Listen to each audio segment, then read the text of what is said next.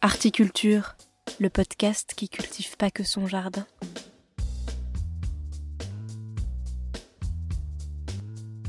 Salut, c'est Margot Grélier, et aujourd'hui je vous propose un épisode un peu spécial.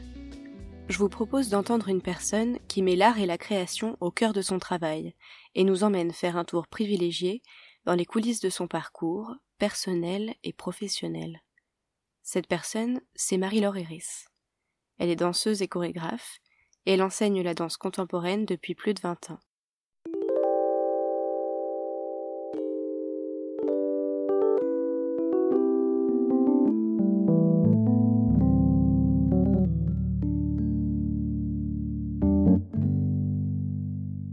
Quand j'avais 12 ans, ma mère m'a emmené faire un tour au forum des associations de ma ville, pour me trouver une activité, et Marie-Laure y tenait un stand. Elle m'a convaincue de venir essayer le cours de danse contemporaine qu'elle proposait pour les ados, et quand je suis arrivée au premier cours un mercredi, eh ben j'étais seule. Il n'y avait pas eu une seule autre inscription. Et au lieu de fermer le cours, comme ça aurait été le cas dans n'importe quel autre endroit, eh bien Marie-Laure m'a donné les cours. Rien qu'à moi. J'ai ainsi eu la chance inouïe de suivre un an de cours particuliers de danse contemporaine avec Marie-Laure. Ce que j'y ai appris m'a transformée et fait partie de moi encore aujourd'hui. J'y ai appris la confiance, j'y ai pris conscience de mon corps et puis surtout, j'y ai découvert la scène, cette expérience magique qui arrête le temps et crée en moi une petite boule chaude d'excitation et de plénitude. Cette passion, au fond, c'est un petit peu à Marie-Laure que je la dois.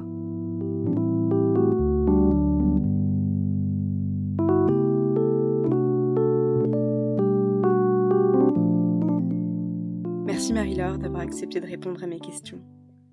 D'abord, est-ce que tu pourrais me raconter comment tu es arrivée à la danse et pourquoi tu as décidé d'en faire ton métier?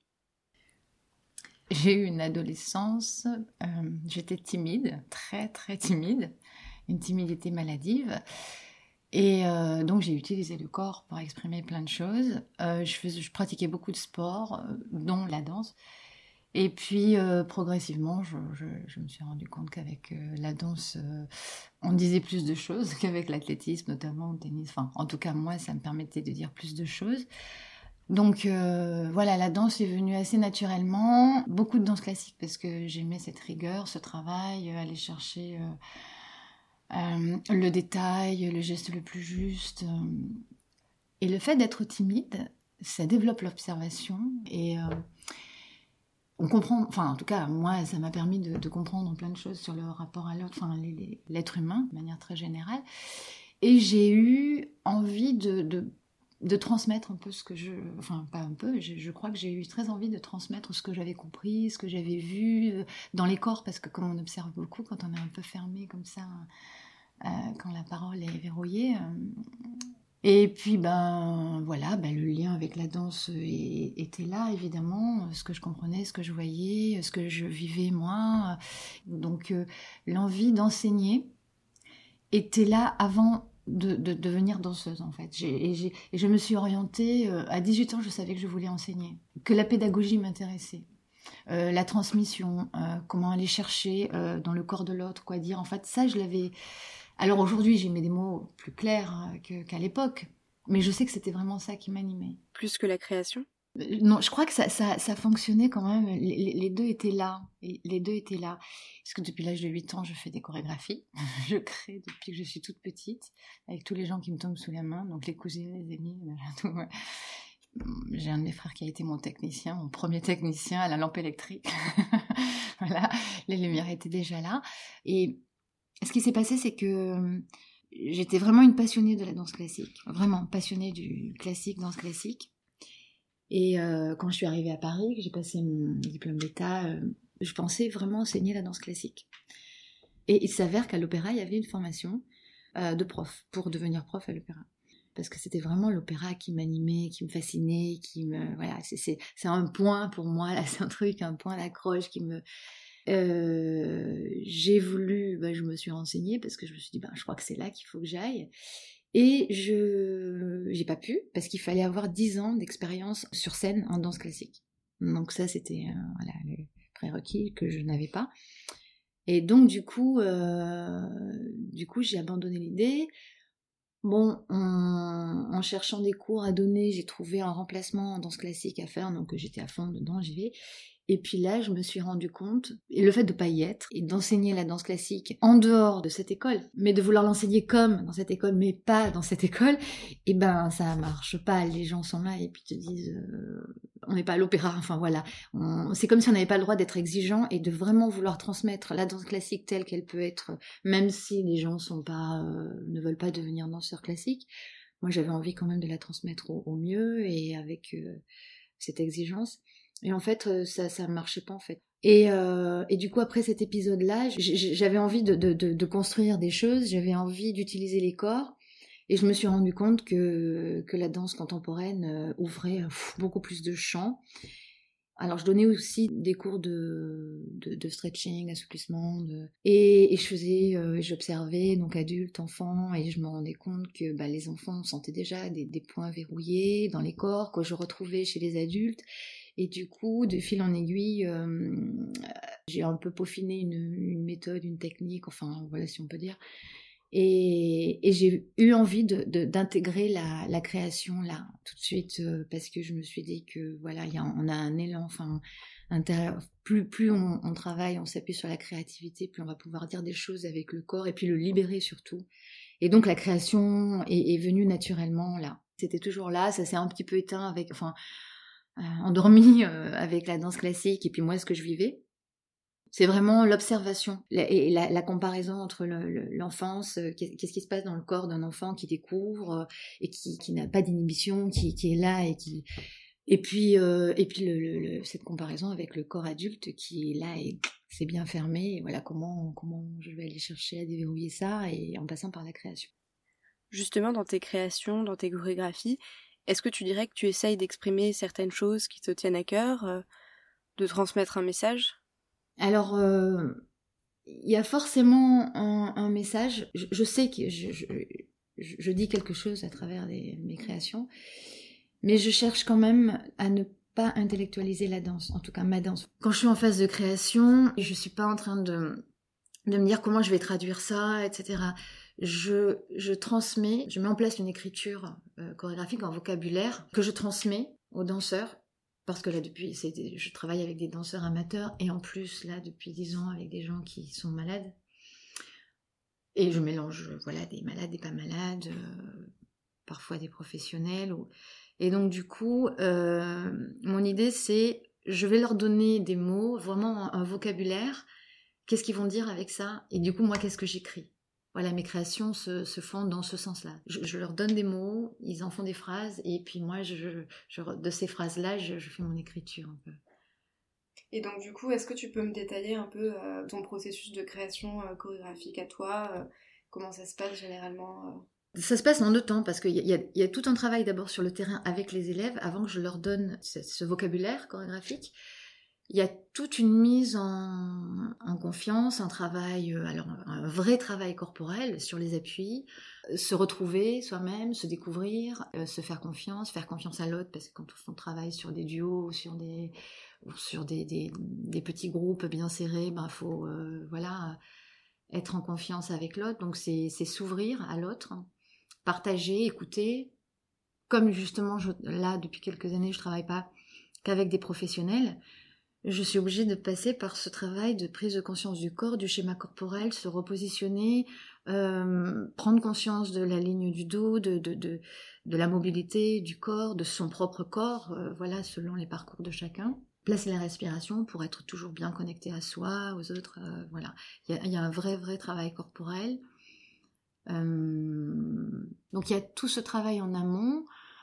Et ensuite, voilà, je passe à euh, ce que j'ai envie de, enfin voilà, ce, que, quel, est le vocabulaire que je vais utiliser pour. Euh, et ça, en fait, ce vocabulaire, il vient à moi aussi euh, après cette phase de, de travail et de, de, de, transmission et de recherche sur sur le, le ressenti de chacun. Alors, tu l'évoquais, tu as consacré une grande partie de ta carrière à faire danser euh, des personnes atteintes de cancer. Est-ce que tu peux me parler un peu de ce fil rouge euh, Comment ça a commencé? J'y suis vraiment arrivée euh, par hasard à la cancérologie. sachant qu'il y a une quinzaine d'années, peut-être non plus, j'avais très envie d'aller explorer la danse autrement, ou d'amener la danse dans des endroits un peu où elle n'était pas attendue, voilà. Donc bon, la vie nous, propose voilà des rencontres et, là il s'avère que j'ai j'ai eu cette opportunité, cette rencontre avec euh, des gens atteints de cancer, euh, avec lesquels, dans un premier temps, j'ai travaillé juste sur le corps, euh, voilà, pendant le traitement, un peu dans le cadre de l'activité physique, pendant les traitements en cancérologie, avec tout ce que ça apporte en qualité de vie, et puis en plus, physiologiquement, mieux supporter les traitements, etc. Et, puis naturellement, évidemment, euh, une fois que j'étais avec eux, euh, j'ai cette envie de, de, créer avec ces corps-là. C'est présenté à moi de manière très très naturelle. Et en plus, je sentais, je sentais une, un intérêt. Euh, que je, sentais que la danse, la création suscitait un intérêt aussi pour ces gens-là. Il y a il y a une chose très importante, c'est que je ne me situe pas dans la danse-thérapie. Là, en ce moment, par exemple, je travaille avec, un groupe de, gens qui ont un cancer métastatique. Et moi, ce que je veux, de toute façon, et depuis que je travaille dans ce cadre-là, je leur dis tout de suite, en fait, je vais travailler avec vous comme avec des danseurs professionnels. Alors, techniquement, non, je ne vais pas leur demander euh, des, choses techniques, évidemment, qu'ils n'ont jamais vues, donc on est bien d'accord là-dessus. Mais en revanche, je vais être dans cette exigence euh, professionnelle, c'est-à-dire le maintien, etc. Écoutez, et surtout, je vais poser un regard sur vous qui sera tout sauf un, regard euh, sur des, gens malades, quoi. La danse-thérapie, elle est moins codifiée que ce que je fais. Moi, je, prends des gens qui sont malades, par exemple, dans ce cadre-là, mais je leur fais faire un, un ballet et je suis exigeante avec eux et ils rentrent dans un, cadre euh, qui leur est complètement étranger c'était pas du tout prévu dans leur parcours. Ils ont appris qu'ils étaient malades. La plupart du temps, ils, ils sont pas sportifs. Ils découvrent euh, euh, la danse, le corps, le sport, etc. à travers la maladie. Et à partir de là, donc moi, je, je leur fais vivre une expérience professionnelle de danse. Voilà. Euh, là, du coup, moi, c'est très, codifié. Même si je prends ce qu'ils me donnent, même si je tisse en fonction de tout ce qu'ils vont me donner à partir de mon propre vocabulaire, si, la création se, fait au fil du temps avec tout ce qu'ils vont me donner pour les mettre en valeur, à l'aise, euh, voilà.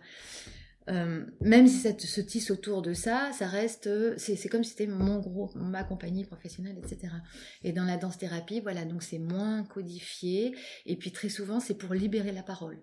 Alors moi, la parole peut se libérer aussi, hein, mais euh, c'est pas fait pour ça. Par contre, ça suscite ça, leur révèle des choses à eux-mêmes, d'eux-mêmes, euh, ça suscite des questions, et donc ils vont voir euh, plus de... Enfin voilà, euh, à travers cette confiance et, tout ce qu'ils vivent, ça leur ouvre des portes vers d'autres horizons aussi.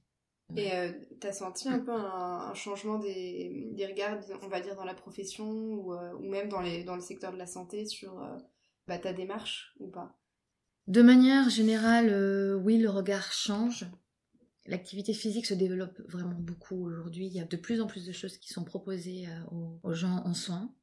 Moi, personnellement, quand les gens entendent parler de mon projet, quand je parle à des oncologues, quand je parle à des euh, personnels de santé, à des accompagnants, à des associations, le, projet, enfin tous, ces projets-là sont super bien perçus, reçus. Les gens sont emballés par le projet. Il y a des choses qui avancent, il y a des choses qui changent, mais je dirais que c'est quand même encore un peu timide. Hmm. Et euh, tu travailles en ce moment sur la deuxième édition des Audacieuses, un, travail créatif que tu mènes avec des groupes de personnes en soins euh, contre le cancer. Est-ce que tu peux m'en dire un peu plus? Oui, oui, oui. Alors le projet des audacieuses cette année, donc c'est deux projets, deux créations complètement différentes, une à Paris et une à Marseille. À Paris, c'est euh, euh, divers cancers métastatiques.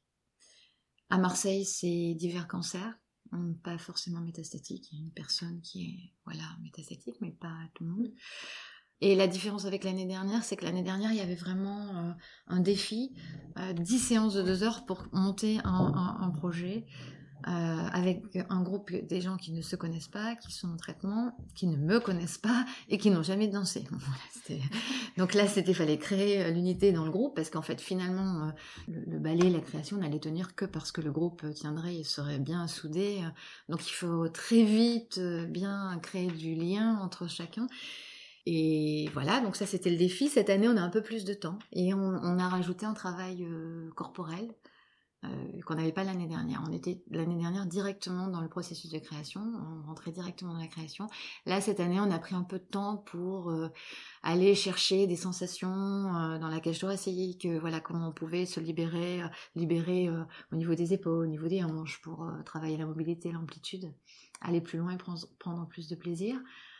Puisqu'on savait euh, qu'on aurait plus de temps, qu'on n'était pas dans le défi comme l'année dernière. Euh, moi j'ai proposé qu'on ait cette phase-là de, découverte du corps et de d'écoute, euh, parce que je suis beaucoup dans l'écoute de, son propre corps, de soi, de l'autre.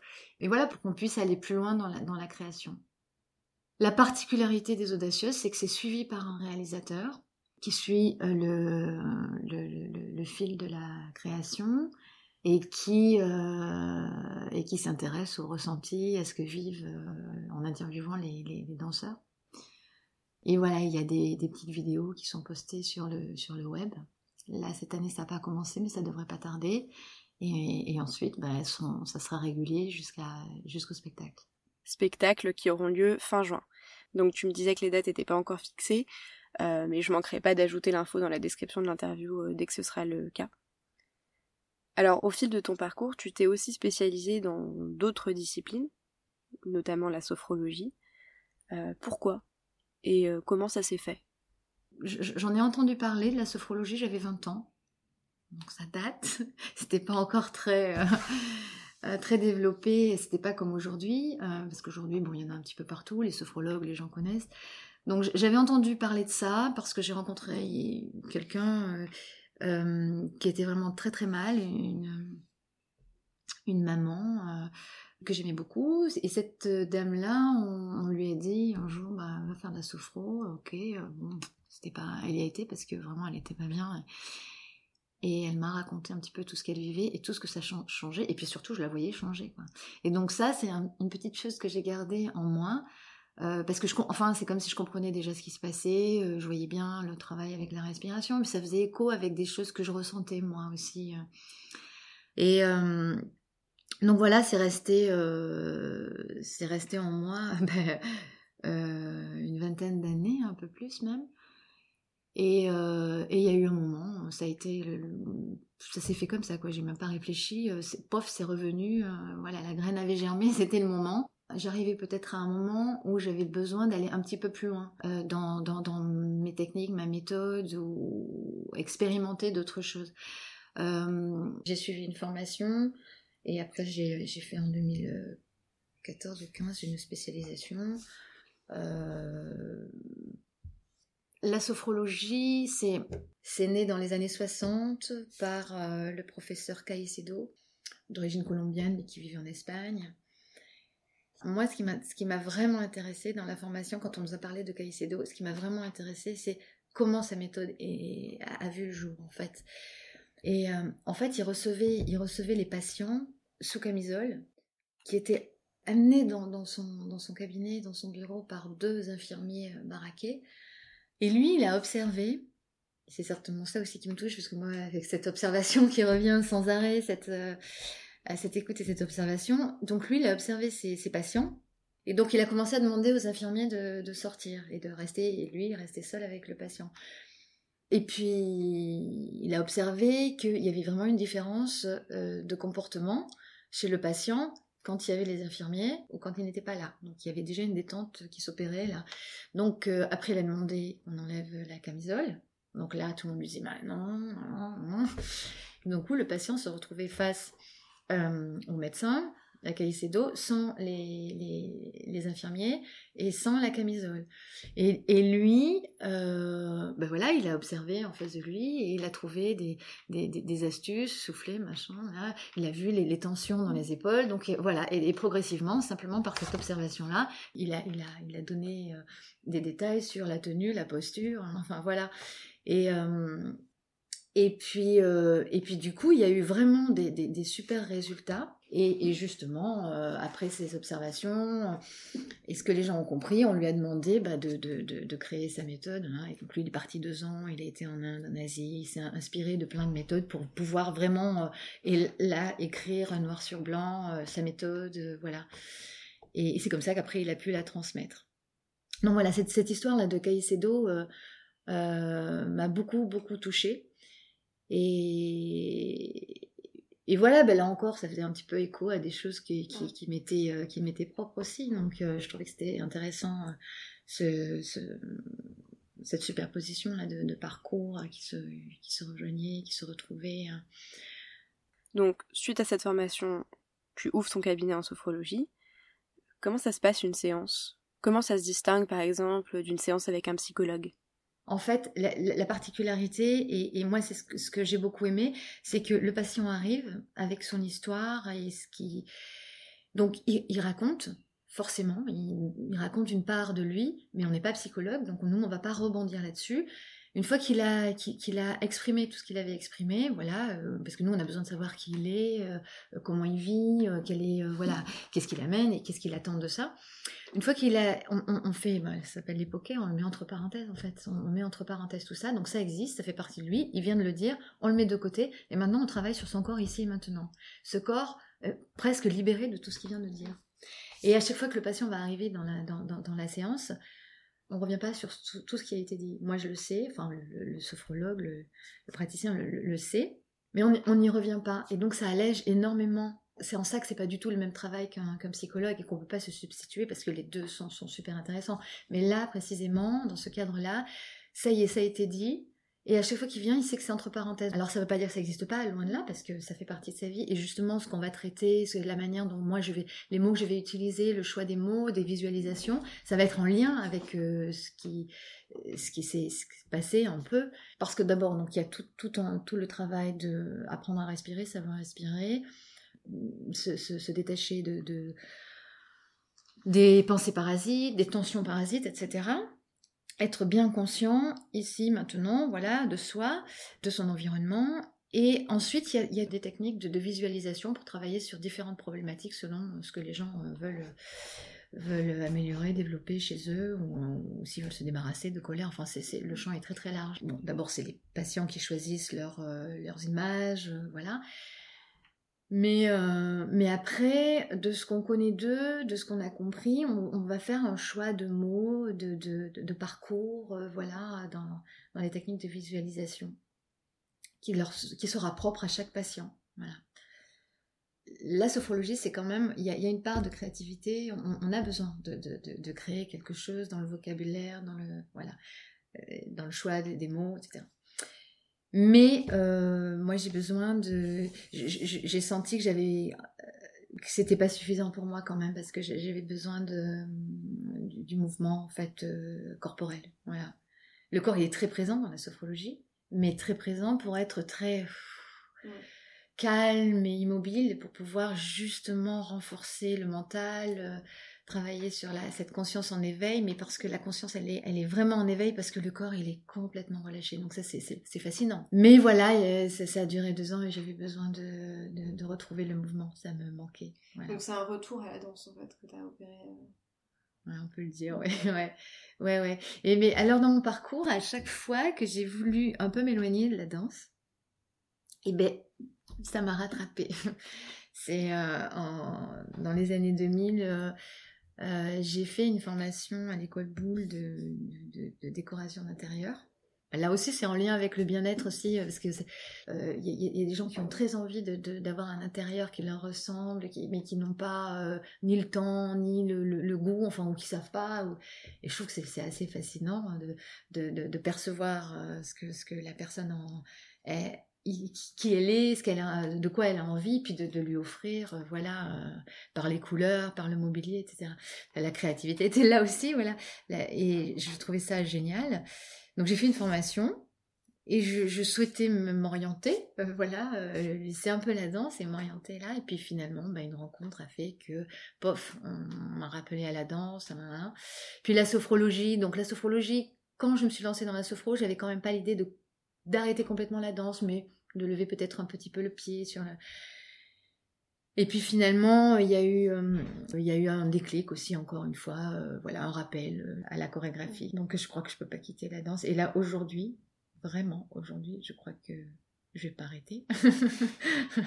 Merci Marie-Laure pour cette jolie conclusion.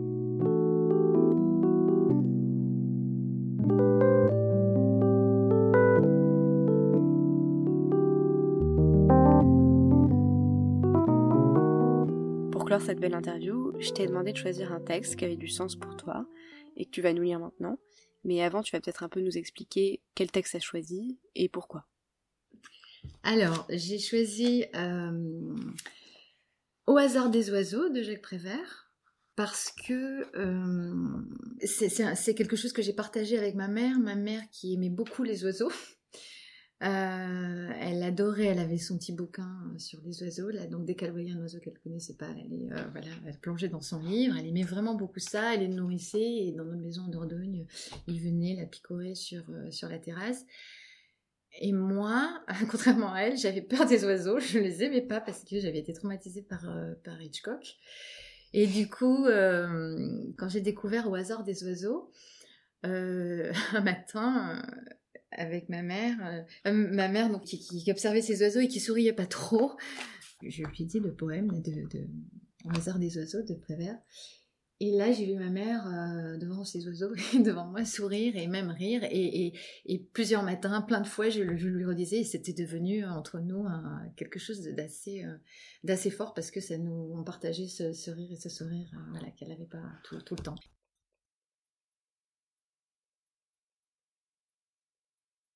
J'ai appris très tard à aimer les oiseaux. Je le regrette un peu, mais maintenant tout est arrangé. On s'est compris. Ils ne s'occupent pas de moi, je ne m'occupe pas d'eux. Je les regarde, je les laisse faire. Tous les oiseaux font de leur mieux. Ils donnent l'exemple. Pas l'exemple, comme par exemple Monsieur Glacy, qui s'est remarquablement courageusement conduit pendant la guerre, ou l'exemple du petit Paul qui était si pauvre et si beau, et tellement honnête avec ça, et qui est devenu plus tard le grand Paul si riche et si vieux, si honorable et si affreux, et si avare et si charitable, et si pieux. Ou par exemple, cette vieille servante qui eut une vie et une mort exemplaires, jamais de discussion, pas ça, l'ongle claquant sur la dent, pas ça de discussion avec monsieur ou avec madame, au sujet de cette affreuse question des salaires.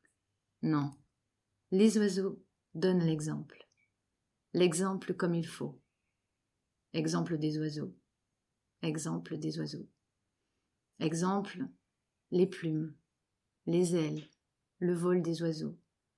Exemple le nid, les voyages et le chant des oiseaux. Exemple la beauté des oiseaux. Exemple le cœur des oiseaux la lumière des oiseaux.